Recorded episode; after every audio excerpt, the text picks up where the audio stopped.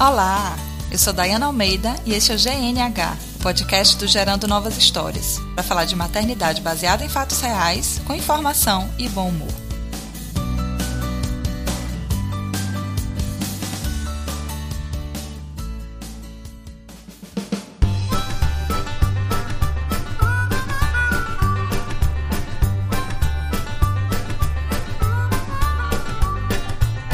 Sejam bem-vindas ao GNH especial de Dia dos Pais, hoje com a participação de ilustríssimos convidados que pedem a permissão para adentrar o nosso espaço até então apenas feminino. Eu sou Dayana, host do programa, e é quem caberá em glória a tarefa de evitar que a gente vire essa noite gravando, mas já vai virar, né? Ok, eu não vou conseguir. Mas enfim, sejam bem-vindos, Diogo, Renan e Alexandre. Se apresentem, por favor. Fala galera, é o Diogo Bob. Aqui é um grande prazer estar aqui no GNH. Fui convidado aí para bater esse papo aí sobre pais, primeira viagem. Vamos lá. E o meu podcast é o Galera do Hall, com RAU. Quem curtir é um podcast aí de um humor informativo.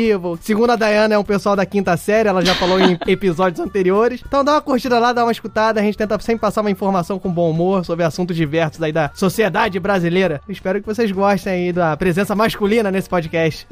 É, cadê? Ok. Eu sou o Senhor A, conhecido como Alexandre Gomes, ou vice-versa, de Betim, Minas Gerais, editor de podcasts, editor do Conversa Nerd Geek e co-editor do Despachados.com. E de Vila Velha, Espírito Santo, eu sou Renan Alves, editor, host lá do programa Na Trilha, um programa que a gente costuma utilizar para descomplicar alguns esportes que, a grosso modo, parece complicado. É, quero já deixar o meu agradecimento aí a Dayana pelo convite e dizer que eu tô muito feliz aí de tê-la como amiga e praticamente uma companheira nesse mundo aí da podosfera. Então, obrigado aí, Dayana. Espero que as ouvintes aí, em sua grande maioria, possam curtir esse programa que a gente está participando aí. Massa.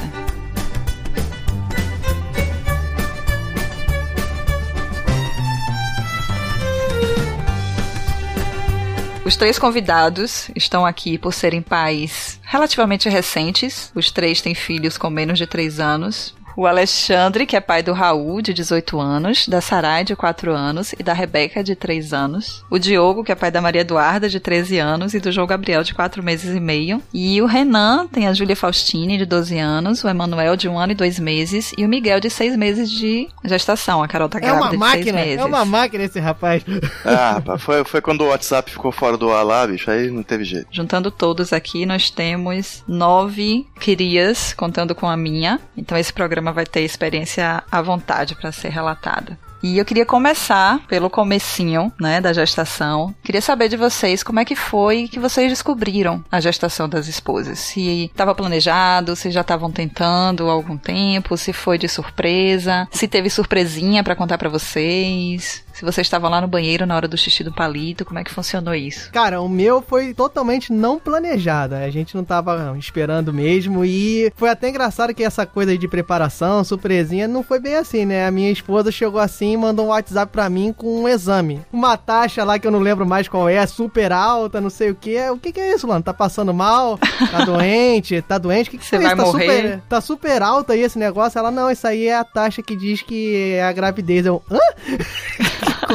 Caraca, quem é você que tá tava grávida? Quem é esse exame? Como assim? Como que que aconteceu? Aí ela, ah, eu acho que eu tô grávida. Aí foi, foi assim, essa notícia super prazerosa, na- assim, de supetão. E você tava onde? Eu tava em casa, assim, graças a Deus não tava dirigindo, não tava nada. Tava em casa, Nossa. falei, caraca, eu vou ser pai. Aí foi bem assim. Mas o mais engraçado que foi, eu levei de boa, assim, eu fiquei rindo, caraca, eu vou ser pai, não sei o quê. E ela que ela mesma não acreditou. Ela, não, esse exame pode estar errado, vou fazer de novo. Eu falei, Luanda, eu sou matemático. A chance desse exame estar errado é de 0,01%. Então eu acho que eu vou ser pai. Mas mesmo assim ela quis fazer outro exame, aí a taxa tava maior ainda, mas pelo menos agora eu já sabia o que que era, né?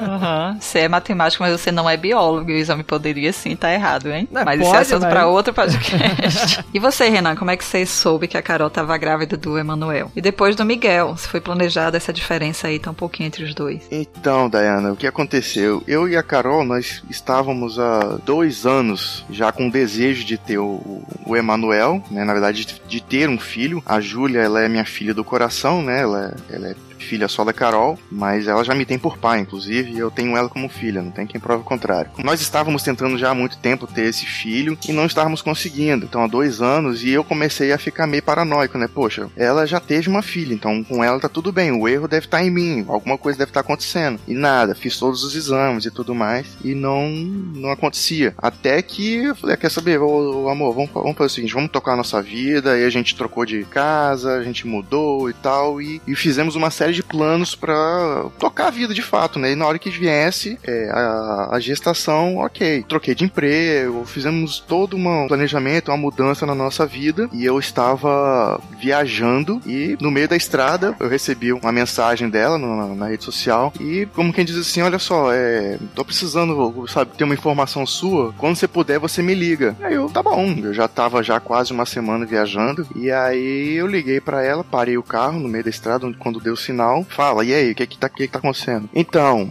é, tô grávida. Aí eu, quê? Como assim? Ela, tô grávida. Aí eu, era um sonho meu de ser pai. Nunca escondi isso dela, nunca escondi isso de ninguém. E na hora que ela falou que tava grávida, eu só fiz chorar, comecei a chorar, chorar, agradecer a Deus por, pelo presente. Mas foi muito inesperado, porque a gente já tinha decidido tocar a vida e a hora que viesse, ok, mas eu não, não esperava, né? Logo que passou a, a, emoção, assim, eu já briguei com ela. Pô, como é que você tem coragem de me dar essa notícia? Eu no meio da estrada sozinho, não tem ninguém para abraçar aqui, não tem ninguém para pra, pra, comemorar. Aí o que, que eu fiz? Fui pro telefone, fui pros grupos lá, tô, tô, sou pai, sou pai, sou pai. Então foi. Comemoração você ia ligar pra um free hug, né? Alguma coisa assim, abraço é, grátis, alguma, alguma coisa. coisa. Ele teria de opção o clube do irmão caminhoneiro Shell. é, pois é, cara. E aí eu fui lá pros grupos lá dos meus amigos, né? Falei, ah, sou pai, sou pai, sou pai. Então, fiquei tão maluco na hora que depois eu parei numa outra cidade, alguns, alguns quilômetros depois, nem o farol do carro eu apaguei. Então eu fui sair do carro, trabalhar trabalhei e na hora que eu voltei tive que empurrar bateria, o carro né? pra poder. Não tinha bateria. É, essa foi a questão do, do Emanuel. Hoje tá com um ano e dois meses. Já do Miguel, foi um presente muito bem-vindo, porém muito inesperado. Nós tínhamos sim o desejo de ter mais um filho. Três era um número bacana pra gente. E, mas nós queríamos daqui uns dois anos. E na gestação do Emanuel, ok, tranquilo, ele nasceu. Nós tomamos todos os cuidados que eram necessários, mas em algum momento ali fugiu algum controle ali que não deu certo né? E aí veio o Miguel. Como que foi essa notícia? Eu percebia nela que o humor dela mudava, obviamente. Eu acho que o o Alexandre e o Diogo vão concordar comigo que quando tá vindo a TPM, ela vem para arregaçar. Eu não conheço a Carol. e aí, cara, é, o humor dela tava muito alterado. E eu já esperando, bom, tá, não vou, não vou criar caso porque tá estressada, no dia a dia, a, a, menstruação tá pra vir, né? A TPM tá aí, então vou ficar quieto. Ficou naquele mantra, né? São só quatro dias, são só quatro é, dias. Exato, exato. calma, calma. Aí passou um dia, passou dois, três, quatro, uma semana. E eu achei estranho, eu fui, cheguei pra ela e o estresse não parava, né? E eu, eu falei, oh, amor, olha só, você não, você não vai menstruar, não? Pelo amor de Deus. É, me salva, né? Eu falei, pô, você não vai menstruar? então, tá atrasada. Aí eu já gelei, né? Falei, caraca, e como assim atrasada? Falei, tá atrasada. Falei, não, relaxa, tá tranquilo, porque... Tá tranquilo e tá favorável, né? O Emanuel levou dois anos para acontecer, né? Falei, não, não vai, não vai, não vai vir agora, não é possível. Aí, dois dias depois, eu tava na sala, deitado no sofá, né, assistindo TV, cochilei. E acordei com ela me sacudindo com um teste na mão. Tô grávida, tô grávida. Aí eu tomei aquele susto assim. Falei, como é que é? Como é que é o negócio? como é que é o negócio? Ah, não, tô grávida, tô grávida. Eita lasqueira, não é possível. Tá sério mesmo? Sério. Aí eu olhei lá o teste, positivo. Começou a, Amém, ver, né? começou a ver o limite de crédito no banco, né? Começou... é, rapaz, aí. Enfim. E tá sendo uma delícia, né? É isso. Foi assim que essa, aconteceu essas duas coisas aí. Valeu, galera. Boa noite. Tchau. O podcast acabou. Não, espetacular a história. Eu falei 5 segundos e ele montou toda a trajetória de vida aí. Bacana, bacana. Ah, mas foi ótimo. Eles são dois, né? Ele falou 10 segundos, 10 minutos. e Alexandre, como é que foi para você descobrir a Sarai, a gestação dela? Bom, a Sarai, ela foi planejada. A gente sentou, conversou, decidiu. Após um tempo de casado, uh, abolimos os métodos anticoncepcionais. E eu sei que eu estava trabalhando, porque eu trabalho fora é, da minha cidade de domicílio. Foi onde eu recebi a notícia. A Rafaela me mandou. A, a gente comunicava e ainda comunica hoje muito. Hora era via Skype Skype, hoje em dia é mais Telegram mesmo. Ela me mandou a notícia de que tinha ido fazer o exame. Eu já tava atrasando, né? E ela tinha feito o exame de. Eu não sei o nome. Aquele do xixi, Farmácia. é o exame de farmácia. E depois fez o exame de sangue, onde comprovou. Já a da Rebeca foi mais um susto, porque esse eu me recordo melhor pelo trauma. Eu estava em- Foi até engraçado realmente a cena. Eu tava em casa deitado, nas compras do exame de farmácia da Rafaela, eu não sei se ela tinha comprado um que ela não confiou muito e tinha sobrado um exame de farmácia em casa, desde a época da Sarai. Aí ela foi no banheiro, não sei porquê, não sei se estava atrasada, ela resolveu mexer no tal do exame de farmácia. Eu não tava, eu tava deitada, tava na cama, ela no banheiro. Aí eu escuto, ai meu Deus do céu, ai meu Deus do céu. Aí eu, preocupado, vou lá, o que, que foi? Aconteceu alguma coisa? Aí ela, não, é. tremendo, né? Tremendo muito, me mostrou um, um palitinho que eu não fazia a mínima ideia de que, que é isso. O que, que é isso? Porque eu primeiro não tinha acompanhado nem o, o palito direito, né? Nem assim o, o exame. Porque ela fez, eu tava viajando. Aí foi a notícia da Rebeca. Foi muito de surpresa, mas foi muito bom também a- as duas gestações. Diogo, você já sacou então que quando você estiver dormindo, sua, irmã, sua esposa chegar no Te susto. sacudindo, É, você vai ser, meu, vai é. ser meu segundo, né? Se a Luanda chegar lá, Diogo, Diogo, Diogo, você É, pode fica saber, esperto. já era. Não, não, não. Ela não já tá querendo assim- namorar. Ela já foi assim no primeiro, né, cara? Que a mensagem no WhatsApp com a foto do exame é sacanagem, né, cara? assim, de, de supetão. Caraca. Mas tá aí, João Gabriel tá aí, foi um prazerzaço, né? Foi, desde o começo da gestação, foi sempre um prazer. Já, sempre, sempre fiquei muito animado, né? Fiquei até decidindo quem, qual ia ser o nome, que no final não fui eu que decidi pra variar, né? Mas tá beleza. Mas se divertiu só em pensar nas alternativas, né? Não, é, porque assim, com uma semana eu já tava falando assim, ó, se for menino, eu escolho, se for menina, você escolhe. E ela ainda tava pensando em fazer o segundo exame, né? Que ela não tava acreditando ainda. Aí, aí beleza, aí ela, não, tudo bem, vai ser isso aí. Aí deu lá, beleza, tá grávida mesmo. Aí depois de um tempo a gente foi fazer o exame e descobriu que era menina. Eu falei, vai ser Gabriel. Ela, você não acha João Gabriel melhor, não? aí eu falei, perdi. Já era, já sei que não sou eu que vou escolher.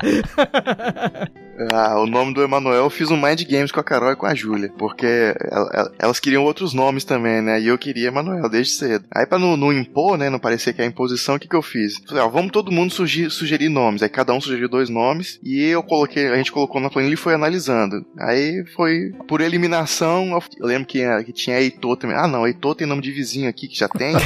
Primo, o, não sei o o que, não sei o critério, o que. critério. O vizinho É. se chama Heitor, não é bom botar esse nome, vai dar, É. vai ficar subentendido. Já tinha uns quatro Heitor do nosso convivência, assim, né? Aí eu foi mudando. Não, tá bom, Heitor não. Tá, Joaquim. Não, ô, Júlia, você gostou desse Joaquim? A Carol queria Joaquim. Ah, você gostou? Ah, pá, eu não gostei não. Tá aí, Emanuel. Ah, Emanuel é legal, beleza, então vai ser Emanuel. Aí, dois votos a um, Carol perdeu e ficou Emanuel. A minha, quando eu fui escolher o nome, a gente teve que ligar pra uma tia pra saber como era o nome da cachorra dela. Ei. Como assim? Porque a gente achava que era Luna também. Mas aí era Lua, tava de Ah. boa. a gente colocou Luna. Se fosse Lua, Luna, não né? teria colocado, porque era muita proximidade, era muita, né? Não que não hajam milhares de cadelas de Lunas por aí. Mas só não queria que tivesse É, muito então deve, ter próximo. algum, deve ter algum cachorro chamado Emanuel também. Eu acho que não. E Sarai, Sarai é um nome bem diferente, Alexandre. Como é que foi? Sarai e Rebeca, ambos são, são nomes bíblicos, né? Nós somos cristãos, evangélicos, por isso a escolha dos nomes. Não que por obrigatoriedade, mas foram nomes que minha esposa sempre gostou também. Aí eu dei a, deixei a liberdade da escolha. O que a gente fez nos dois casos foi o lance do nome duplo, né? A Sarai chama Sarai Isabela e a Rebeca chama Rebeca Laís. E elas usam Sarai e Rebeca? Usam os primeiros Usam os nomes? primeiros nomes. Tá que nem eu, né? Botei João Gabriel, o Gabriel era o meu, eu já sabia que só iam chamar ele de João. Um parênteses aí, do Emanuel, eu falava pra todo mundo que o menino ia chamar Vander Clayson. E até o sexto mês eu chamava ele na barriga de Vander Clayson. Aí Carol ficava injuriada comigo. Bullying Até paterno, é isso mesmo? Bullying paterno. Aí até que ela falou: "Ah, não, ele tá começando. Ele já, já deve estar ouvindo já você e vai começar a identificar com isso. Eu falei, ah, não. Ele já tá começando a te odiar. Mas é, ué, mas ele poderia ter dois nomes que poderia ser chamado no futuro, ou Vandinho ou Clayzinho. Gente, e não vamos falar do nome, porque de repente eu tenho um ouvinte chamado Vander Clayson, e aí eu vou ficar com um ouvinte a menos, vai fazer Não. muita falta. Então, por não, favor, ó, se tamo controle. junto. Vandinho, tamo Você é junto. Vander Clayson, não tem nada, nenhum problema com o seu nome. Ele só é, assim, motivos de piada, mas nada além disso, beleza? Um abraço, Vander Clayson, ouvinte É um aí do GNH. Isso, isso é muita bobagem também, é muita, é muita cisma, porque é o seguinte, tem gente com nome chique, por exemplo, Suzanne Hitchcoffen. O nome é chique, deu no que deu. Puta que pariu. Beleza? É. Nome não quer dizer nada, é verdade.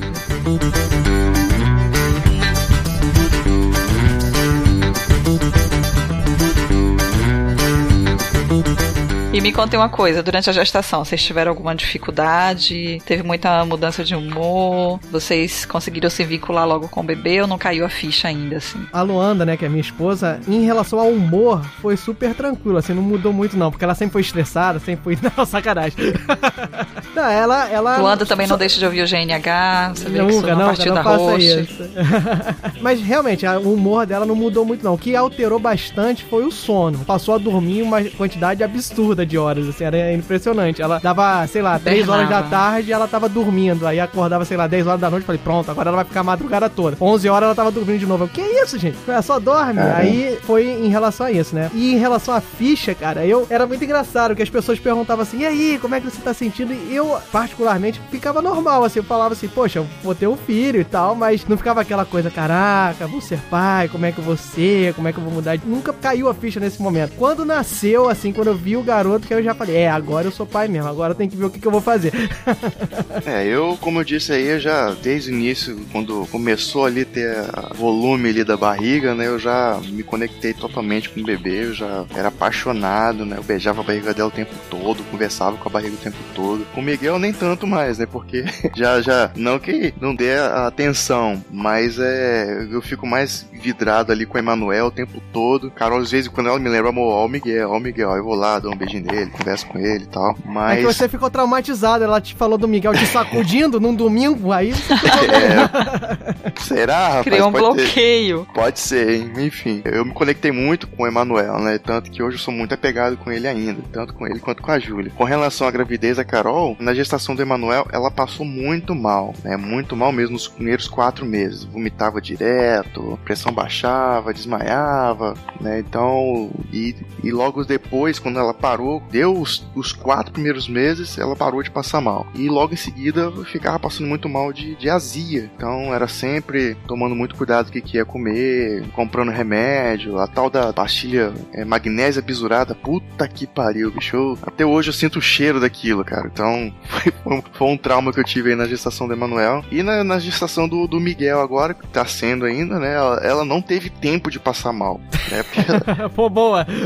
ela não tinha como passar mal. Porque Não podia se dar ao tra- luxo, né? Eu trabalhando, eu saindo, eu tive, eu ia pra rua alguma coisa, ela passava mal, quem ia cuidar do, do Emanuel? Então, é, ela é o que eu falo, né? Infelizmente, ela não teve tempo e não teve luxo de como você falou e dela passar mal. E a Rafaela, Alexandre, como é que foi a, a gestação, assim? Como é que você vinculou com, esses, com essas meninas? Porque, assim, não é muito incomum os pais não conseguirem ter essa conexão, porque é muito abstrato, né, cara? Tem uma pessoa ali dentro, mas não é você que tá sentindo mexer, não é você que tá passando mal, né? Sentindo os enjoos e sabendo disso. Então, pros pais é muito comum que não se vinculem imediatamente. Como é que foi pra você, Eu Alexandre? confesso que eu sempre fui um pouco menos delicado nessa questão de, por exemplo, é, eu não sei se é isso que você está se referindo ao, ao vínculo físico, mas, por exemplo, de parar para conversar com a barriga, de parar para acariciar. Eu, eu co- confesso até que cometi um pouco esse erro, mas sempre fui muito carinhoso com filhos, entendeu? Mas com relação à, à gestação em si, eu era um pouco mais, eu posso chamar de um pouco mais seco, É mas estranho, você não é assim normalmente, senhora? Poxa. eu sou uma pessoa tão sensível, tão bem-humorada, né?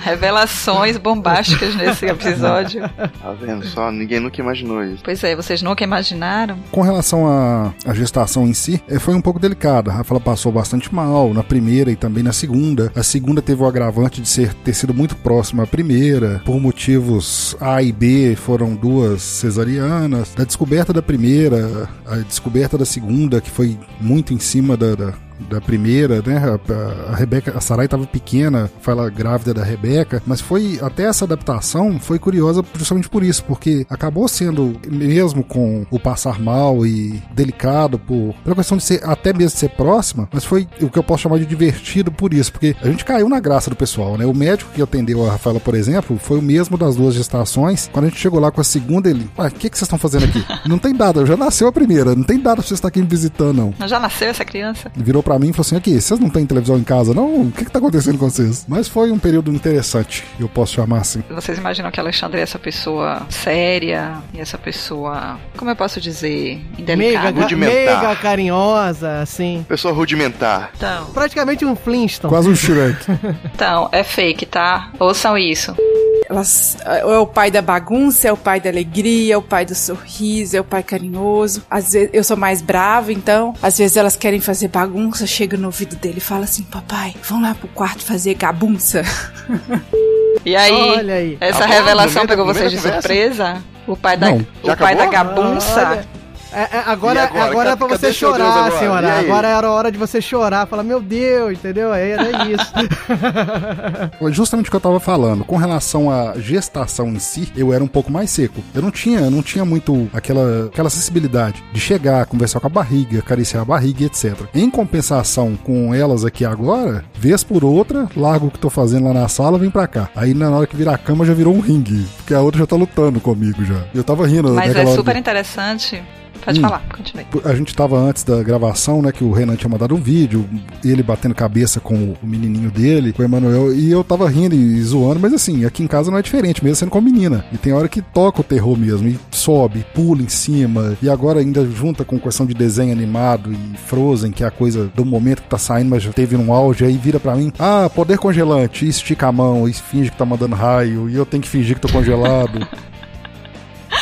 Ai, Agora, gente. agora sem, sem, sem zoação, ô, senhora, você já, já se deixou brincar de, de, de brincadeira de menina? Eu falo isso porque eu já, já me deixei brincar com a Júlia também. Cara, eu ainda Ah, não ele tá falando aí que ele vira, que ele brinca de, Frozen. Não, mas eu tô dizendo no, no hardcore, se passar maquiagem, comidinha, sentar. Eu já Não, eu ainda não isso. tive essa. Acho que até pela idade delas, porque, por exemplo, agora que elas estão começando muito, essa questão com boneca. A Sarai sempre foi mais desligada de boneca. A Sarai é muito agitada, ela gosta mais de bagunça. Mas só que agora, com até a própria onda da Rebeca, que agora uma tá com quatro, outra tá com três, eu vejo elas fazendo isso. Eu já vejo elas brincando de boneca. E aí tem um outro ponto também, né? Porque elas têm uma outra. E às vezes a minha não tem necessidade de ter a mim pra fazer isso. Não que eu não queira, ou não por, por elas. Uma coisa que eu vejo é o seguinte: Uhum. tem hora que elas já vão pro quarto, na hora que eu chego lá no quarto, tão, ô mãe, mãe, eu sou a mãe, eu sou a filha. Aí troca, ah, agora eu que sou a mãe, eu que sou a filha. Mas eu não teria problema com isso, não. De jeito nenhum. Mesmo com toda a minha ogrice, eu não teria nenhum problema. Brincar, maquiagem. É, com, com filho muda tudo, né, cara? Não tem E foi como. interessante a gente falar disso porque algumas mulheres ficam frustradas porque nem todos os pais reagem, respondem, né? Da mesma forma nas diversas fases. Então alguns vão ser realmente mais ligados durante a gestação e depois vão se assustar e vão dar um passo atrás e,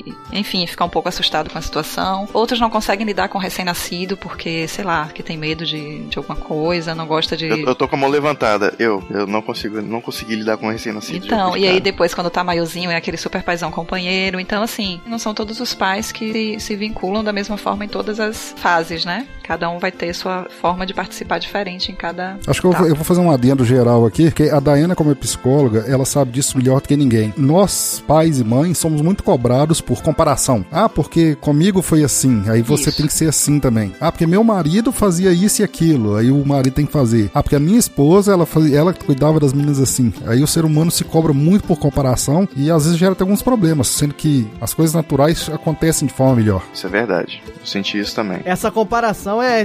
Você percebe bem em qualquer festa que você leva o seu filho pequeno, né? Você leva o seu filho pequeno, ela fala: Não, não pega assim não, porque eu pegava assado. Ah, o meu filho adorava quando fazia isso. Dá vontade de falar assim: Não, tá, o seu adorava, o meu gosta assim. E o Diogo, ele realmente te sabe do que ele tá falando. Porque o Diogo é isso Olá, aqui. ó. galera. Eu sou a Luanda, esposa do Diogo Bob, da galera do Hall, e vim aqui hoje dividir com vocês um pouquinho da minha experiência com o Diogo pai. Nós temos um filho, o João Gabriel, ele tem quatro meses e meio. E desde que o João nasceu, o Diogo tem desenvolvido métodos para estar cuidando do nosso filho. Um desses métodos é a dança, aonde o Diogo seleciona alguma música que pode ser funk, pagode, axé, rock, enfim, aqui eles são bem ecléticos. e nisso o João dança. Ele pega o João e bota o João para fazer passinhos. Isso desde muito pequenininho, desde que o João é recém-nascido, com dias de vida, ele já começou a inserir o João nessa vida de dançarino, né? Então, o João praticamente um dançarino nato, porque são inúmeras coreografias nunca se repetem. Eu sempre, eu sempre percebo. A música pode ser até a mesma, mas a coreografia é diferente. E o João adora, o João se diverte. O João sempre ficou quietinho, agora que ele já está maior, né? Já, já responde, já interage. Então a gente já vê ele sorrindo, ele feliz, ele contente. Isso é uma coisa bacana que diverte tanto o pai quanto ele. Então quem não aderiu ainda, dançoterapia com seu bebê, que pegue dicas com o Diogo, tá? De como fazer isso e comece a se divertir com seu pique. Pé de valsa, é isso mesmo, né? Tá vendo só? Diogo, se eu te perguntar só uma coisa, acho que o Brasil inteiro quer saber. Você já dançou latino pra ele? Cara, ainda não, porque ele ainda não consegue fazer os passos. Eu acho que o latino tem que ser uma coisa bem feita, entendeu? Assim, bem elaborada, perto do grau de idolatria que eu tenho por esse cantor, entendeu? Justo. Mas é isso que eu tava falando, cara. Aí a, a Dayana fez esse presentão pra mim, era exatamente isso que eu ia falar, né? Que estavam comentando aí sobre a forma de vinculação e eu, eu me identifiquei muito com o senhor, assim. Quando tava na gestação, eu ainda não tinha pegado, assim, caído a ficha, não, não tinha esse carinho de falar com a barriga. Eu falava às vezes, mas não era nada forte. Mas depois que ele nasceu e tal, aí eu sempre, sempre brinquei, sempre fiquei muito contente de estar com ele e aí eu desenvolvi métodos, né? Porque era tipo, nunca tive uma criança perto de mim. Falei, caraca, como é que eu vou fazer ela parar de chorar? Como é que eu vou fazer não sei o que? Que às vezes a Luana tava dormindo, não tava se sentindo bem. Eu falei, pô, pronto, vou dançar com ele pra já mostrar coisas boas pra ele, né? Aí eu mostrei pagode, postei axé, porque Coitado. de Que excelente isso, gosto. Cara. Nossa, mostrou o molejão? Mostrei, óbvio, mostrei molejão. Ó, ele escuta molejão, raça negra, Que pique isso, novo. Escutou rock também, ele dança James Brown. Eu quis mostrar assim, olha só, ele tem opções. Ele tá tendo outras opções, tipo assim, a música clássica, um jazz. Tam- não, também, também, assim, é, só que não... É, é exigir demais do Diogo, né, ô Dayana? Pelo amor de Deus. Essa é a parte da Lona. Quando chega assim, tá ouvindo as músicas muito quieta. Eu falo assim, não, que isso? Ô, olha lá, o garoto não tá fazendo nada. Aí pego ele, aí começa a dançar James Brown, boto um Guns N' Roses, aí ele começa a pular. Quer dizer, começa a pular não, eu começo a pular com ele, né? O Emanuel, botei até um vídeo dele no Instagram. Eu colocava a galinha pintadinha, eu colocava pé, pai tal, o moleque não parava de chorar de nervoso. Cara, eu coloquei rock pesado, pauleiro, um show do Rock in Rio. Aí eu deitei com ele na cama e ele dormiu. Caixa de som, sabe? Rolando, som pesado. Enfim, dormir Então- também é uma estratégia de defesa do recém-nascido, né? Quando ele não consegue lidar com, com os estímulos. Não tô aguentando esse barulho. Eu vou dormir antes que eu fique surdo. Mas não vamos sacanear com o Renan, não, que ele também tem jeito pra cuidar dos bebês. Quando É. o Emanuel nasceu, que ele ficou no hospital comigo, né? E aí a gente foi pra casa e foi uma enfermeira lá em casa, porque o programa de gestação que eu participava enviava uma enfermeira home care para poder fazer os primeiros cuidados com biguinho e banho e tal. E aí ela ensinou o Renan a dar banho na banheira. E aí ele assumiu essa posição de que ele que daria os banhos do bebê. Só que teve um dia que eu não sei por qual motivo, não me lembro agora, que eu fui fazer essa essa função. E aí o neném chorou muito, muito, muito, muito comigo. E aí ele falou assim: "Amor, comigo ele não chora". Aí eu falei bem assim: "Tá, você então é que dá os banhos, né? Eu vou ficar só de de coadjuvante, porque eu não sei. Comigo ele chorou, eu não sei por que motivo. E aí ele pegou o neném e foi dar banho e ele fica calminho, ficava calminho. E todas as vezes era ele que dava banho porque o neném ficava super calmo. Renan, conta aí qual é a sua técnica secreta de dar banho nos O bebês. encantador de bebês, tá vendo só, rapaz? Ah, cara, eu tava curtindo muito cada momento que eu tinha com o Emanuel. Né? Era, como eu falei, era um sonho meu realizado. E quando eu pegava ele no colo, assim, sabe, com minha mão a- a- abraçava a cabecinha dele com muita facilidade. Então, deitava a cabeça dele, protegia o, o ouvido e dava o banho nele, conversava com ele, né, beijava. Eu, eu tive uma relação muito gostosa. Tenho ainda uma relação muito gostosa com ele. O bebê chorava comigo também, de vez em quando, né? E ela vinha, mas é, eu tratava sempre com muito muito medo, muito amor para muito medo, porque todo molinho e tal, não sabia pegar direito, mas é, é, foi mais ou menos isso mesmo, porque é, eu acabei assumindo a questão do banho também, porque nós tínhamos passado por um, um processo um pouco difícil no parto do Emanuel e ela estava é, operada, né, da, da cesariana, então eu falei, poxa, é um esforço tremendo para ela fazer esse, dar esse banho pro neném, então enquanto eu estiver em casa, enquanto eu puder, eu vou assumir essa função do banho aí por algumas vezes foi ah, assim. que máximo. E no Miguel você vai ensinar ela direitinho, né? Vai deixar ela desenvolver a técnica dela também, ela ter o prazer. Porque eu era super Ah, leoa. tem espaço pros e dois. minha mãe com minha filha já devia ter um mês e pouco. Por acaso eu tava, enfim, me maquiando pra ir pra uma festa, não ia poder dar o banho. Minha mãe pediu, perguntou se podia dar o banho. E aí quando eu dei, gente, foi uma felicidade tão grande. E só então eu fui perceber que alguém que não era eu estava dando banho nela. E minha mãe ficou numa felicidade incrível, assim, gente, por que, que isso não aconteceu antes, né? Por que, que eu não dei, não deixei que ela desse o banho antes? E Diego também só foi dar um banho um tempo depois, porque a gente fica bem, bem leoa mesmo, né? Eu fui muito assim também, tá, Dayana? Logo quando Emanuel Emanuel nasceu, na primeira semana, eu tive muito essa questão da cria, de super proteção, não deixar ninguém, quase ninguém pegar, proteger mesmo, né? Eu não, queria muita invasão. Era uma mistura, porque eu queria, assim, que apresentar o meu filho pro mundo, né? Nasceu minha cria, mas eu não, não ficava tão à vontade, assim, quando E alguém Carol chegava era de perto. boa, não. como é que ela, como é que ela agia? Carol é um doce de pessoa. Ela é o oposto de mim, né? Ela é super sociável. Ela. Olha, é, é- guarda é- isso aí pra mostrar pra ela quando ela tiver pé da vida com você, tá vendo só? Não, mas é, é verdade. Ela, ela é um doce de pessoa. eu Não, eu não conheço ninguém até hoje. Nunca vi, né? Alguém que tenha se queixado dela. Então, ela sempre foi muito de boa. Já de mim, tenho certeza que ela já ouviu muita gente falando mal de mim. E Diogo, você tinha dificuldade com esses cuidados com recém-nascido, de banho, de trocar fralda, de colocar pra dormir? Como é que é? A minha experiência foi bem parecida com a do Renan, né? Porque também por conta de, de complicação e por conta também do que a a Luana tava se sentindo segura, foi cesariana o parto dela também, né? E ela tava bem debilitada. Então eu, como tava assim, a gente, a gente mora na região dos lagos, mas a gente mora só, né? No- tanto os meus familiares quanto os dela não são aqui da, da cidade. Então basicamente era eu e ela pra cuidar do João. Então falei, pô, eu tenho que tomar a frente aqui pra fazer as coisas pra ela não ficar sobrecarregada. E foi, foi por aí. Aí eu comecei a dar banho. Até digo aqui, ó, pais e mães de primeira viagem, o primeiro cocô do bebê é a coisa mais nojenta que pode existir na face da terra. E eu fui incumbido de limpar aquele petróleo, né? Que é um troço negro. Eu, eu achei que tinha saído uma entidade do meu filho, assim, uma coisa Mas é ruim tão mesmo. bom, não tem cheiro, não fede. Diogo, enquanto a sua esposa tá só amamentando, cara, você tá no céu e não sabe. Não, não, eu já tô Spoiler, ciente disso, que eu spoiler. ela que o, o cocô do João parece que tem...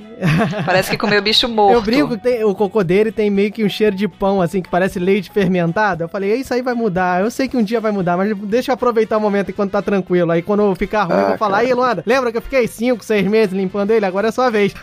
E Alexandre, você também é de chegar junto nesses primeiros meses? Limpar cocô, levantar de noite, acordar pra botar o menino pra rotar de noite? Como é que é? Fralda, cocô, banho não tem problema nenhum, não. Eu troco fralda, limpo cocô. Assim, hoje não mais, né? Elas já são grandinhas, mas é, é como estavam falando aí agora, é pior ainda, né? Porque o cocô de hoje já é monstruoso. Tem hora que você vai lá limpar e fala, assim, "Coi, como saiu de dentro dessa criança desse tamanho um monstro desse? Banho também não tive nenhuma dificuldade pra dar, assim, sempre. Agora, eu tinha um problema sério. Acordar de noite é um problema. Se eu não dormir ainda, tranquilo. Eu faço qualquer coisa, mas se eu dormir, o problema não é me acordar, o problema é conseguir me acordar. Eu durmo feito uma pedra. Eu durmo tarde, acordo cedo, mas eu apago. Aí, tanto que à noite era difícil contar comigo. mas Muito não por, por. conveniente, hein? É, mas eu, isso é biológico, eu não tenho culpa. Comigo é por aí também. O problema é que, como eu, eu também durmo muito tarde, né, cara? Eu vou. Mas bem tarde mesmo. Tipo, meu padrão pra dormir é 3, 4 horas da manhã. Que eu fico editando, fico fazendo um monte de coisa. E aí ficou mais tranquilo com ela, que eu também sou uma pedra, eu apago. Só que eu apago já 4 horas da manhã, dou uma ali pro João na hora que ele acorda, pra, que tá com fome, e ele só vai acordar lá pras 7, 8 horas da manhã. Eu não vejo ele acordar, mas aí a Luana já tá acordada e consegue cuidar dele Então pela vocês parte da fazem tipo um manhã. esquema de plantão, né?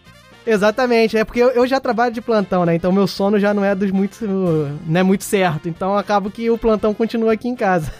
É, eu já sou o contrário. Meu, meu sono é muito leve. O Emanuel, até um ano mais ou menos de idade, ele acordava todo, quase todos os dias. Pelo menos cinco vezes na semana ele acordava. Meia-noite, duas horas, quatro horas seis horas da manhã. Aí depois era o horário que eu saía pra trabalhar. Eu não sabia se ele acordava mais. Mas ele sempre acordava três, quatro vezes na noite. Então eu até brinco os meus amigos que hoje ele tem um ano e dois meses, então tem 14 meses que eu não sei que quer dormir uma, uma noite inteira de 12 horas. É bom até pro, pros ouvintes verem, né, que é muito particular, né? Que, por exemplo, o João já é completamente diferente. O João, ele dorme por volta de umas 11 horas da noite, e aí ele vai acordar aquela hora que eu falei, umas 4 horas da manhã. Ou se a Luana tiver, a Luana deixa o leite, né? Aí se, se ele acordar e ela não, aí eu pego, dou o leite que ela já deixou preparado e tal, ele mama ali umas 4 horas da manhã, dorme e vai acordar às 7, 8. Tu vê que é muito particular de cada, cada filha, né? Eu percebi, cara, que até mesmo na gestação existe uma diferença, que o Emanuel, durante a gestação da Carol, ele era muito agitado, é, se debatia muito, na hora que é, dava 10 horas, 9 horas da noite, ele mexia o tempo todo, se bem que eu também ficava conversando e agitando o menino o tempo todo, né? Já o Miguel, ele tá muito mais tranquilinho, né? Eu converso com ele e tal, mas ele, eu percebo essa diferença na gestação dos dois, E sabe? as próprias crianças têm fases e fases, né? Aqui, fase de estar tá nascendo dente é o caos. Chega a noite dela acordar de, sei lá, hora em hora, de hora e meia. Porque os dentes incomodam bastante. Isso é spoiler também, tá, Diogo? Ai, meu Deus. De- de- de- Deixa eu anotar aqui. Cocô, dente. Dente é uma coisa muito curiosa, porque tem criança que apresenta as coisas mais loucas que eu- você vai ver, ah, é grave, vai pro hospital, aí você vai ver é dente. Aí tem criança que passa toda a fase de dentição sem ter um nada. Tem criança com febre, e pai fica louco, né? Mãe fica louca, pai fica Cada louco. uma vai desenvolvendo um padrão. Luna eu já sei. Ela passa uma noite e um dia com febre e com o nariz um pouco entupido, assim, um ronquinho assim no nariz. E aí eu já sei que é dente. Os pediatras não admitem, dizem que dente não dá nada disso, a criança tem diarreia. Não, não tem nada a ver. É coincidência de uma virose com o dente. Mas Ok. quem é mãe e quem é pai que acompanha ali sabe qual é o padrão de nascimento de dente dos seus filhos. Pode, ser- pode até ser coincidência, mas os pais têm 4, 5 filhos, tem 4, 5 fases de coincidências É seguidas. né? demais, né? Precisam- Precisamos de evidências científicas ainda em relação a isso.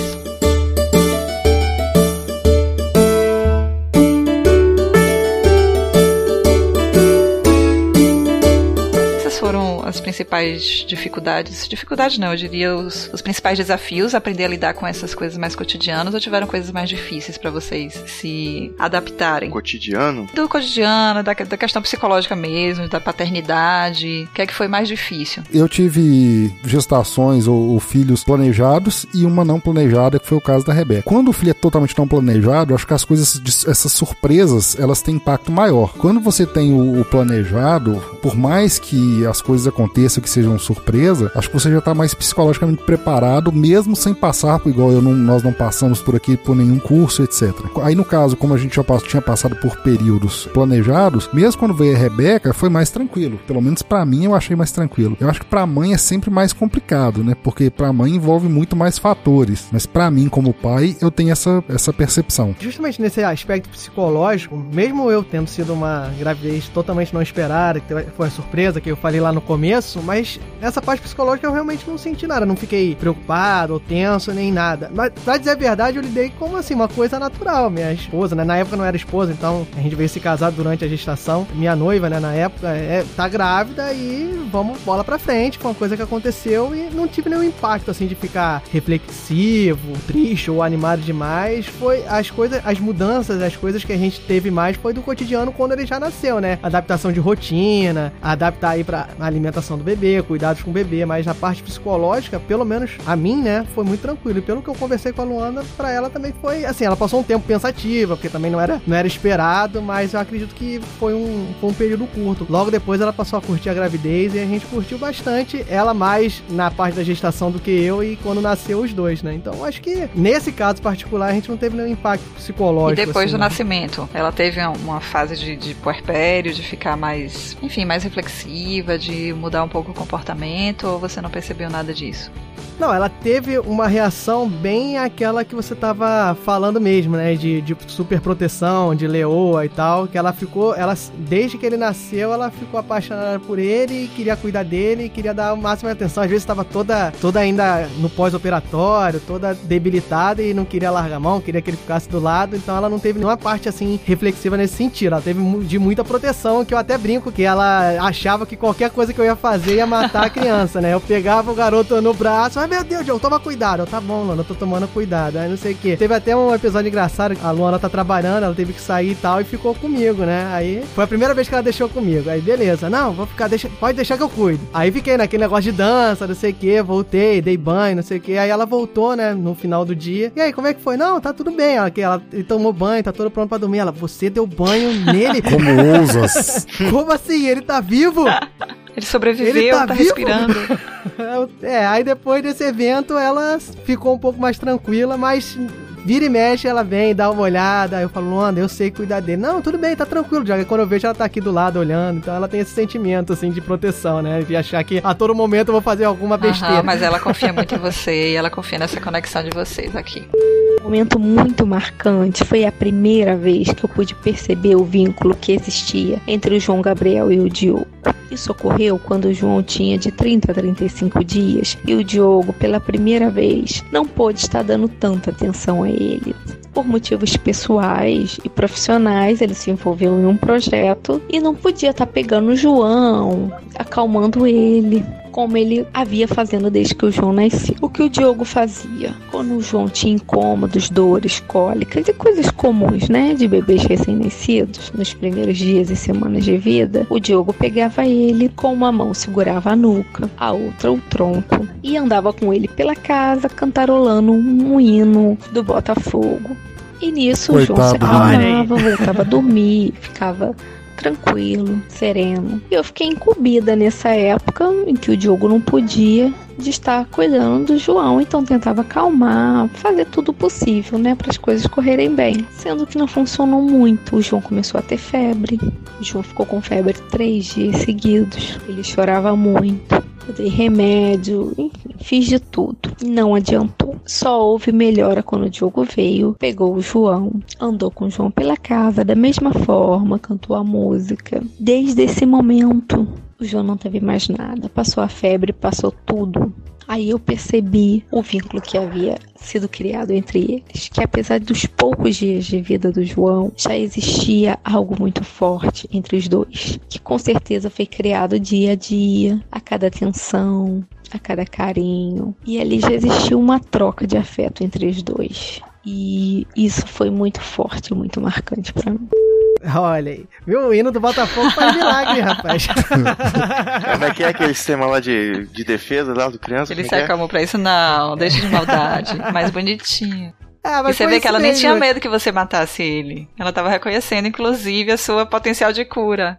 É, que isso foi bem no início, essa questão do medo foi bem no início, né? E essa época que a Luana tá falando foi que foi. Eu consegui tirar algumas licenças na época do nascimento do João, então eu não tava tirando plantão na época, né? Tirei licença paternidade, eu consegui emendar minhas férias logo depois. Então eu fiquei bastante tempo com ele, pude ficar bastante tempo com ele. Mas aí as férias acabam, né? Eu tenho que voltar a dar plantão e culminou também com alguns projetos aí de podcast que eu tava fazendo, então eu fiquei com um tempo um pouco mais curto. E aí foi, foi quando o João teve esse episódio aí. E a- ela até brinco com ela, fico sacaneando, falar, ah, ele só para de chorar comigo, fica aquela rixazinha de pai e mãe, né? Ah, tá vendo? Ele parou de chorar porque eu comecei a cantar, aprende logo esse hino. E aí fica nessa. Mas é possível mesmo, assim. Pareceu muito a época que eu comecei a me ausentar de casa também. Eu e Luna, a gente era muito colada e tal. E teve uma vez que eu saí e ela teve um febrão. Um febrão da cuidadora dela me ligar desesperada pedindo pra eu voltar. E aí eu não sei como é que eu não recebi ainda as multas daquele dia, porque eu vinha a mil. E quando eu cheguei, coloquei ela pra mamar, ela mamou e começou a brincar, assim. Ninguém acreditou da mudança. Então eles têm reações emocionais fortes mesmo com essas mudanças abruptas, né? De, de presença, de ausência. Eles ainda não sabem mesmo lidar bem com isso. Eu achei muito bonitinha essa história de você com o João Gabriel.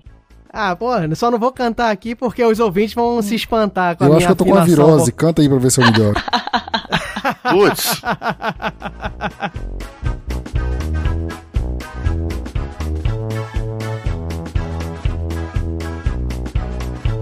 E você, Renan? Você puerperou junto com a Carol? A Carol não puerperou? Como é que foi? Teve mudança nos, depois dos nascimentos? Não, tô tentando lembrar de alguma coisa assim que dificuldade que nós tivemos e não consigo não. Ah, não, eu lembrei de uma coisa. no início eu tinha medo de ficar com ele sozinho, né? Às vezes a Carol chegava pra mim e falava: "Olha, eu vou ali no mercado e você fica com ele rapidinho?" Não, não fico, não fico. Aí, mas por quê? Rapidinho, 10 minutos. Não, e se ele chorar? O que que eu vou fazer? Não. De jeito nenhum. Eu, não, mas aí vai ter que descer todo mundo. Desce todo mundo, na casa inteira, todo mundo toma banho, sai. Aí no, no, no comprar uma coisa, tinha uma, uma arrumação de quase meia hora, 40 minutos. Saía todo mundo, ia a família inteira. Até hoje é assim, né? Quase. vai sair um, sai todo mundo. Mas agora eu já, eu já fico já com o Emanuel o tempo que for preciso. Já levo ele pro mato para escalar, inclusive. Não, não tem nenhuma mais dificuldade. Mas o início, a dificuldade maior que eu tinha era justamente pela inexperiência de ter um, um, um filho bebê. Era que ele pudesse ter algum sintoma ou alguma, algum comportamento que eu não conseguisse identificar e saber como Mas lidar. Mas como vocês são né? amigos muito queridos, e... eu vou contar uma coisa para vocês que é segredo secretíssimo. As mães têm o mesmíssimo medo, porque tudo é novo pra gente também. A gente no início ainda não reconhece choros, a gente não sabe qual é que o choro é de dor, qual é que o choro é de sono, qual é que o choro é de fome. Mas aí é que tá, a Diana. A Carol, ela, por ter já ter tido a, a Júlia, ela conseguia identificar muitas vezes algumas coisas que eu não conseguia. E foi até recentemente, né? Tem uns dois meses aí, acho que já isso. É, o Emanuel chorando, chorando, chorando, chorando. E aí, deitado com ele, eu falei, amor, o que tá acontecendo aí? Aí lá, ah, ele tá com sono, não quer dormir e tal. E aquela guerra toda, eu falei, tá bom. Aí saí, fui lá na cozinha, fiz uma mamadeira, dei pra ele, ele mamou a mamadeira e dormiu. Tá vendo, mulher? Era, era sono. Ela, ela ficou olhando com um cara assim de, ué, como é que ele percebeu uma coisa que eu não percebi, né? Eu falei, era, era sono. O chorinho de sono dele já é diferente, eu consigo identificar algumas coisas. Mas enfim, em termos de dificuldade no início, foi isso que eu tive. É, né? você tá falando da dificuldade com o Emanuel, mas você teve uma grande dificuldade também com a Júlia, quando vocês se conheceram. Sim, sim.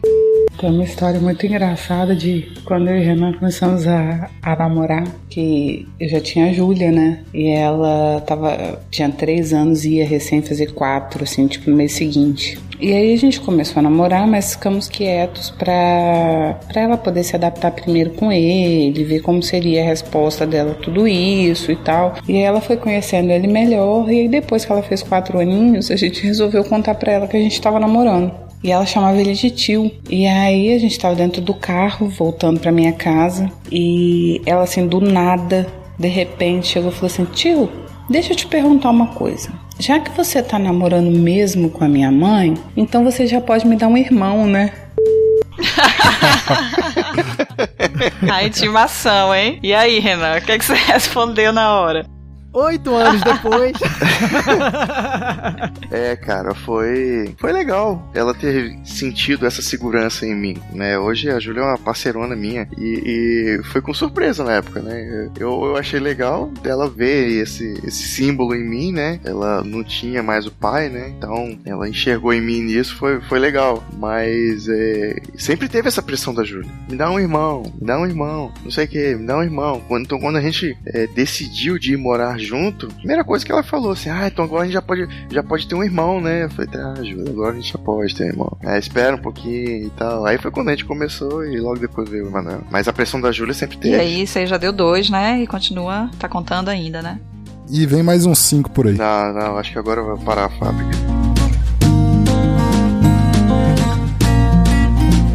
E agora, já caminhando para o final do programa, eu queria saber de vocês qual é a maior recompensa que vocês sentem em assumir essa paternidade, em serem pais presentes, em estarem participando disso ativamente? Como é que vocês se sentem? Qual é o momento que vocês se sentem mais recompensados por essa experiência que vocês vivem junto com as, com as famílias, né? É até difícil dizer, é até difícil é, transpor em palavras essa, esse sentimento, porque muitas vezes são coisas muito simples pra gente ter um preço ou tem uma, um significado tremendo, né? Um olhar da criança para você, um, um, gesto quando você chega, um gesto quando você vai sair, ou até mesmo um choro quando você vai sair, ou um, uma cobrança quando você chega de algum lugar, o que, que você trouxe para mim. Esses gestos e essas coisas muitas vezes nos recompensam por tudo que a gente passou, ou abriu mão, ou até mesmo ou não abriu. São coisas muito pequenas que pro pai e pra mãe, tenho certeza também, que não tem preço. Você, é, o, é o famoso você fica bobo, né? Na hora, com gestos, atitudes da criança pra com é um você. amor, né? Assim, a, o apego que eles demonstram quando a gente sim, sim. é presente. É uma coisa incrível mesmo.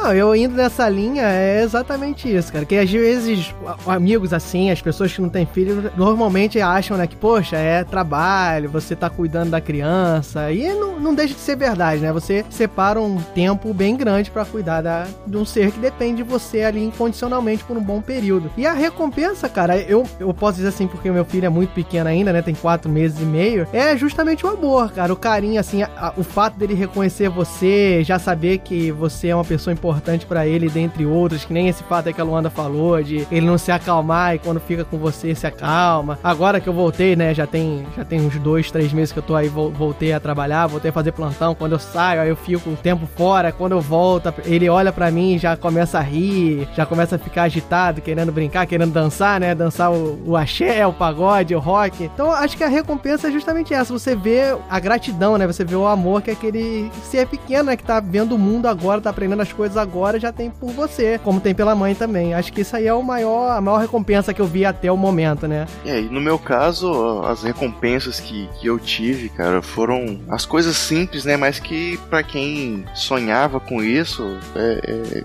era um tesourinho que se, se juntava aquele monte de, de uh, ao monte completo, né? Então é, eu pude ver o meu filho nascer, os primeiros passinhos dele, o primeiro passinho eu vi junto com o Carol, né? Os primeiros abraços dele foram para mim, né? Eu ouvi ele falar, aprender as primeiras palavras, mamá, papá, são, são pequenas coisinhas assim que, que são recompensadoras, né? Mas hoje, por exemplo, nesse dia inclusive, nós estávamos passeando, olhando nos olhos deles, assim, eu percebendo que ele tem um amor uma confiança em mim, isso é muito recompensador. Eu lembro que uma vez nós estávamos aqui em casa, é, eu brincando com ele, né, jogando a bola, ele indo buscar, ele, ele engatinhava ainda, eu lembro disso. Deu um estouro na rua, um tiro, sei lá, uma bomba, um foguete, não sei. Deu um estouro muito forte e ele, mais que depressa, ele engatinhou correndo na minha direção. Eu peguei ele, ele me abraçou forte e aquilo ali assim me emocionou tanto, sabe? Tipo, é, é, caramba, ele depende de mim, ele vê em mim uma fonte de segurança. Então foi um dos momentos assim raros, acho que Carol nem sabe disso também. Momentos que, que, que me emocionou muito de ter o Emanuel. É, e eu falo com ela, já falei para algumas pessoas, são vários presentes que Deus me deu, né? Um, um deles foi de ter conhecido a Carol, que de fato mudou muito a minha vida, e o outro foi também o Emanuel, né? Ele, ele me ensina a cada dia muitas coisas. Então esse, esses presentes aí que, que ele sempre me dá, cara, não, não, não tem como mensurar. É uma paternidade diferente. A Júlia, ela, ela me ensinou muita coisa também, né? Pelo fato de ser menina, pelo fato de, de ser uma, uma, uma paternidade, digamos, diferente, né? Uma filha do coração, mas que, que já preparou o caminho pro irmão dela. Essa aí foi a grande recompensa que eu tive, a poder olhar, olhar mais de cima, né? Ter um olhar mais amplo com amor pra esses dois filhos. Meninas, assim, eu adorei esse programa de hoje, porque eu conheço vocês há pouco tempo, claro, mas a gente se fala muito pelos grupos, na internet, fala muito sobre podcast, podcast, sempre com muita brincadeira. Mas depois que eu recebi os, os relatos e os depoimentos das, das esposas de vocês, e depois dessa conversa aqui, é, fica muito claro os paisões que vocês são. E eu sou da, da defesa de que eu sinto informar para vocês, mas vocês não fazem mais do que a obrigação de vocês de serem pais presentes e de assumirem doutor, o que lhes volta, cabe. Doutor, volta. Eu tava liberando o advogado aqui, ele vai continuar presente aqui. Pode continuar. Seu advogado não vai me parar. Eu vou continuar dizendo que vocês não fazem mais do que a obrigação. Você vê, se você abrir o jornal dessa semana, vai ter lá um monte de história. Ah, porque o pai cuidou da filha durante 16 horas e reconheceu. E foi muito difícil. Ou então, ah, o pai solteiro que criou a filha sozinha porque a mãe abandonou. Isso vai para todos os jornais. Coisa que as mulheres fazem absolutamente todos os dias. Então, o que eu quero dizer é que nem todo mundo tem a hombridade de, de assumir o que vocês assumem. O reconhecimento é nesse sentido, né? De que você vocês estão fazendo muito bem o papel que lhes cabe de serem pais presentes e é, queria mostrar para vocês aqui que vocês têm o reconhecimento das suas esposas em relação a isso. Primeiro, Alexandre. Eu queria agradecer a ele por ser esse pai maravilhoso, tão carinhoso, né? Que é a alegria das nossas vidas, são essas meninas e que eu tenho certeza que elas amam ele demais. Feliz Dia dos Pais, Ale. Beijos. A Rafa ela adora fazer essas surpresas assim. Ela é o tipo de pessoa que uma vez eu, a gente tava namorando e eu saí da, de casa, na casa da minha mãe, tinha uma faixa na rua de declaração de amor dela pra mim. Oh, que fofo. Ela, ela, ela contrata aqueles carros de som, né? Pra passar Não, no o meio da rua. não chegou a tanto, não. Não chegou a nome. tanto. Diogo é com você agora, hein?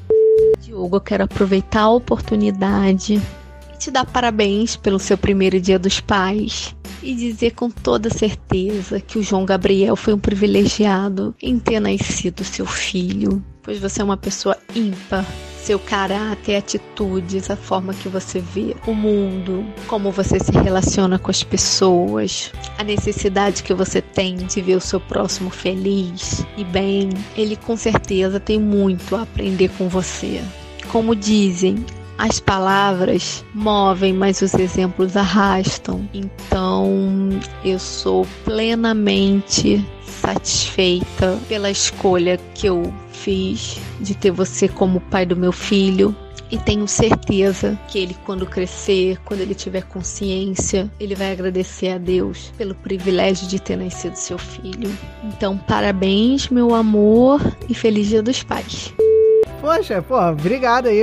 É até estranho, né? Porque a gente vê as pessoas falando assim, poxa, não, fico vendo você pessoalmente nas redes sociais, estou falando, discussão sobre o seu filho, você tá de parabéns, e eu justamente vejo como um dever, cara, que é um trabalho aí, é uma obrigação minha e da Luanda criar o garoto, criar o João, de tentar fazer o melhor por ele, pra ele fi- ficar no mundo feliz e se tornar uma pessoa íntegra, né? Então, tem a agradecer por, por causa desse reconhecimento e é bacana, né? Que você vê a Luana falando assim, não, tô super satisfeita que eu escolhi, tipo, ela tava na prateleira assim, aí falou assim, hum, esse não...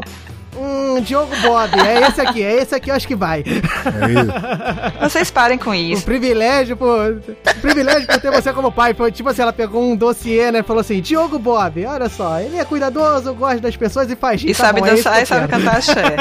O bigodinho Não, do mas valeu, obrigado aí pela homenagem, Dayana. Muito bacana participar aqui e receber essas mensagens da Luana, são muito E gratificantes. o Renan tava aqui em box dizendo que a Luanda ia chorar e tal. Segura essa aí. Falar do Renan é difícil. Ele sabe que toda vez que eu vou falar alguma coisa eu travo. Mas vamos lá. Falei? Ele merece, vamos tentar fazer o melhor. Quando eu conheci Renan, eu já tinha uma filha. E desde lá, ele já se demonstrou assim, um paizão. Foi se transformando no pai dela e hoje é o pai que ela tem, que ela chama de pai, que ela, que ela recorre, enfim. Quando eu engravidei do Emanuel, não podia ser diferente, né? O paizão floresceu e cuidou da gente durante o período da gestação todo, sempre pertinho, dando carinho, amor. Quando eu entrei em trabalho de parto, a gente contratou uma doula, mas ele que foi o doulo que fez tudo, teve do lado, enfim, não, não desgrudou um minuto, ficou comigo no hospital o tempo todo, cuidando de mim, do Emanuel. E até hoje é assim, faz mamadeira, dá banho, é, é um super paizão pros dois. E agora pro Miguelzinho, que vai vir também, que já tá aqui reconhecendo a voz dele na barriga. É o cara que coloca no colo quando a gente tá com medo. É o ombro amigo, é companheiro de toda hora. Muito difícil falar dele. Ele é o cara importante da nossa vida. É o braço forte, é aquele que tá do lado. A gente não sabe, assim, talvez demonstrar tudo isso sempre, mas eu tenho certeza que ele consegue é, saber o quanto que ele é importante pra gente. É um paizão. Essa homenagem mais do que merecida. Acho que se dependesse dele, povoava o mundo de filhos. Pena que a situação financeira não permite, né? É isso. Amor, ó. Te amo. As crianças também. Feliz Dia dos Pais. É isso. Acho que eu consegui um pouquinho falar, porque é muita coisa. Difícil colocar tudo assim em palavras. Me emociona.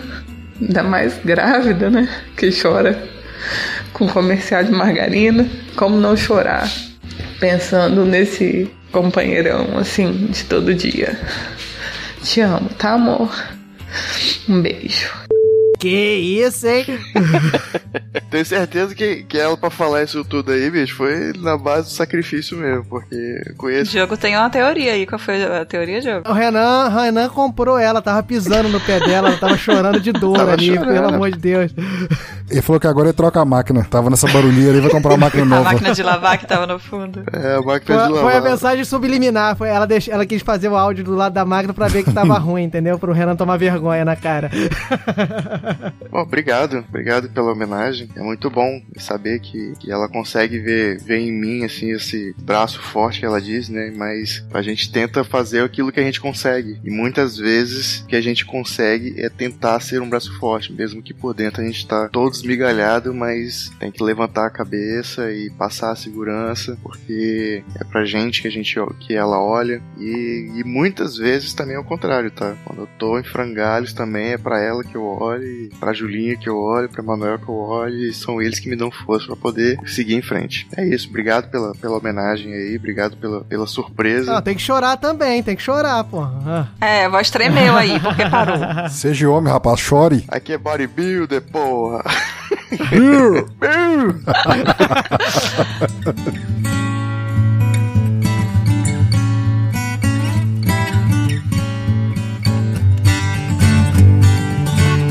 Então é isso, acho que temos um programa. Eu espero que muitos pais nos ouçam e que eles percebam que as mesmas dificuldades, não as mesmas, mas todo mundo passa por desafios, todo mundo passa por dificuldade, mas é, é recompensador assumir isso e, e manter essa presença, né, na criação dos filhos e que é difícil, mas o caos ele vai mudando de figura, né? Ele vai passando de um nível de dificuldade para o outro, feito no, no videogame e as recompensas também vão vindo na mesma proporção. Eu queria agradecer demais a presença de vocês. Quero que vocês deixem os contatos e indiquem. Todos os podcasts foram já indicados no GNH em algum momento. Talvez não do Senhor A, porque o público não é alvo, mas já indiquei para todo mundo que tá pensando. Eu tenho pelo menos uns três amigos que estão começando podcasts e essa é uma indicação recorrente. E eu queria que vocês deixassem os contatos para quem quiser conhecer o trabalho de vocês ou quem quiser falar mais sobre algum assunto que foi citado. Diogo? Pô, Dayana, obrigado aí por esse espacinho final. Tenho que dizer que foi um prazer estar aqui. É o meu podcast que eu participo, que eu sou o host lá, é a galera do HAL, com R-A-U, que eu já falei lá no início. E os contatos são contato arroba galera do hall.com.br é o e-mail. O site é galera do HAL com R-A-U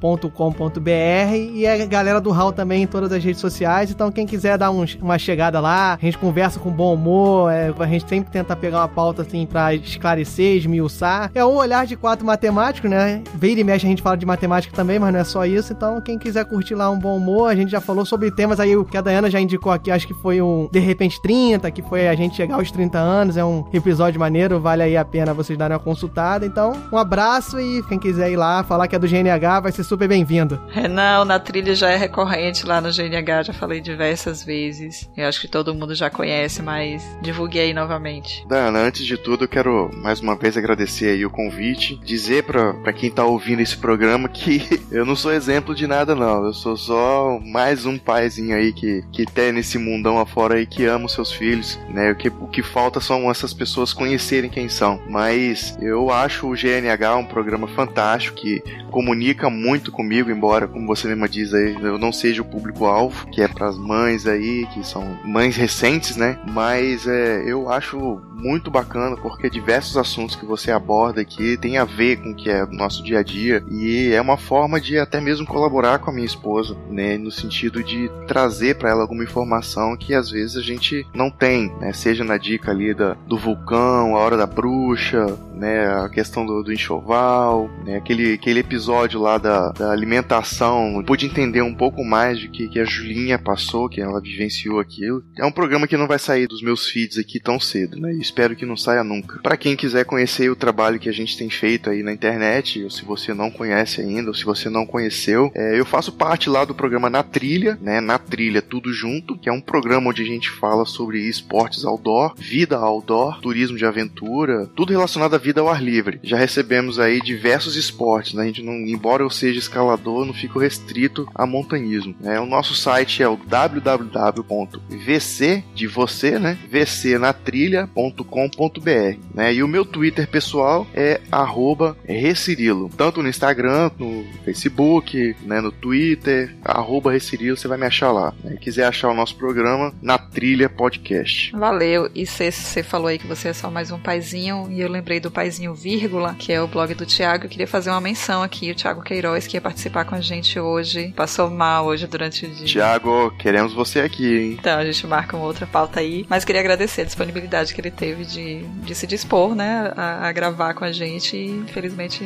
não rolou. Alexandre, Eu- indica pra você aí, você que é o melhor editor da podosfera. Ah, melhor nada. Eu quero deixar três recadinhos aqui. Primeiro, um para os ouvintes em geral. É o meu site, editorsenhor-a.com.br. Não só quem tiver interessado em podcast, né, em, em editor, mas quem tiver interessado em editar ele mesmo, precisar de dica, pode contar com a gente também. Quero deixar um recado para as mães em geral, que é o seguinte: pai, muitas vezes é, um- um- é uma figura que precisa de mais aprendizado que a própria mãe. Mãe acho que tem mais questão natural e é mais, é mais instinto. E no pai falta um pouco disso aí. Muitas coisas que um homem às vezes deixa de fazer, em muitos casos, sim, é omissão, é falta de, de atitude, etc. Mas em algumas, até pelas nossas conversas aqui, vocês podem observar que é um pouco de falta de tato e ou sabedoria, né? O que, que eu faço agora? Aí um pouco de paciência e instrução ajuda bem nessa hora também. E o último recado, uma pessoa importantíssima, né? Que no caso é a Rafaela. Quero mandar um beijo pra ela, dizer que eu a amo muito, aproveitar aqui pra fazer um- uma loucura de amor, a Gugu Liberato, que ela é muito importante na minha vida. Oh, que lindo. Oh, que bonitinho. Tá vendo aí? olha Ele só tem coração, fofo. gente. Sem ela eu não estaria nem aqui agora. É, isso eu tenho certeza. É verdade.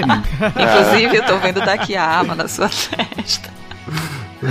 Sobre esse segundo ponto que você falou aí, gente, é aprendizado e erro pra todos. Então vocês estão. Vocês são prova disso, né? Vocês não sabiam e aprenderam e estão aí fazendo o papel de vocês da melhor forma possível. Então é isso. Muito obrigado. Os canais do GNH vocês já conhecem. Vocês encontram no site gerandonovashistórias.com. Lá tem o, o acesso para as, as redes sociais, gerando novas histórias no Instagram e no Facebook. Fico aguardando sugestões de novas pautas, comentários sobre esse episódio, sobre os outros. Um feliz Dia dos Pais para todos vocês. Um beijão e até a próxima. Valeu, galera. Valeu, valeu, um abraço. E ó, e pipoca do Araqueto é excelente, pessoal. Pode botar a criança pra dançar, que ele dança que é uma beleza. Pula que nem.